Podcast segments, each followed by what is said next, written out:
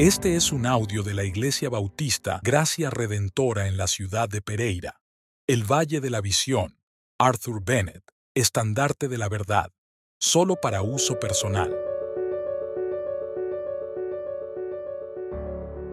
El amor resplandece en el Calvario.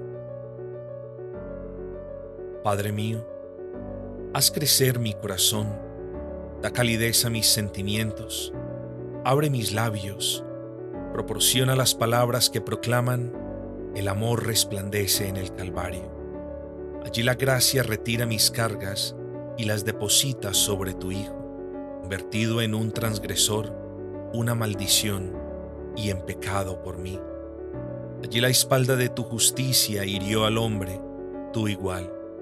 Allí se magnificaron tus atributos infinitos y se llevó a cabo una expiación infinita Allí se exigió un castigo infinito y un castigo infinito se soportó. Cristo fue toda angustia para que yo fuera todo gozo. Quedó desamparado para que yo fuera acogido. Fue pisoteado como un enemigo para que yo fuera recibido como un amigo. Fue entregado al peor infierno para que yo pudiera obtener el mejor de los cielos. Fue desnudado para que yo fuera vestido. Fue herido para que yo fuera sanado Sufrió sed para que yo pudiera beber, fue atormentado para que yo recibiera consuelo, sufrió el oprobio para que yo pudiera heredar la gloria, entró en las tinieblas para que yo disfrutara de luz eterna. Mi Salvador lloró para que todas las lágrimas fueran enjugadas de mis ojos, gimió para que yo pudiera entonar una canción eterna, soportó todo el dolor para que yo tuviera una salud inquebrantable, Llevó una corona de espinas para que yo tuviera una diadema de gloria. Inclinó su cabeza para que yo pudiera levantar la mía. Sufrió el escarnio para que yo pudiera recibir la bienvenida.